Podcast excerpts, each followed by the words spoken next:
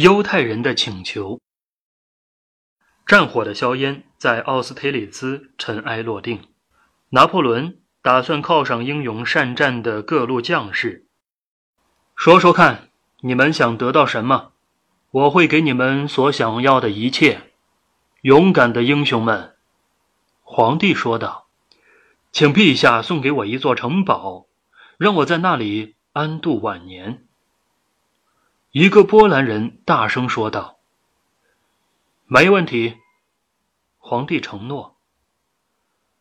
我是个农夫，希望你给我一片辽阔的土地。”一个可怜的年轻斯洛伐克人请求道。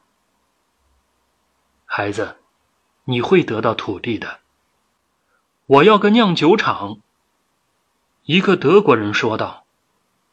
“好，给你一个酿酒厂。”拿破仑说道。“下面轮到一个犹太人，陛下。”请赐我一条飞鱼，如果你愿意。”犹太人喃喃道。“天哪，好，给他一条飞鱼吧。”皇帝耸耸肩膀说。皇帝走后，大家问犹太人：“为什么只要一条鱼？他可是皇帝陛下呀！”走着瞧吧。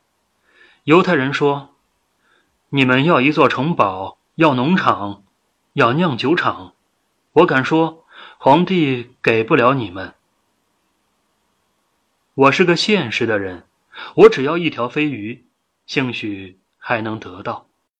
那天晚上，犹太人就得到了他的飞鱼。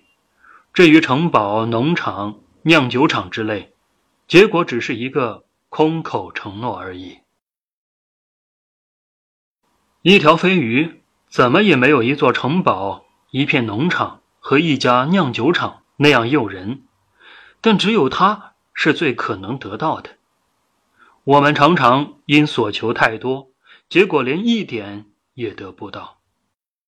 我们经常被美丽的承诺所迷惑，因而失去理智，做出不恰当的选择，最后只好两手空空。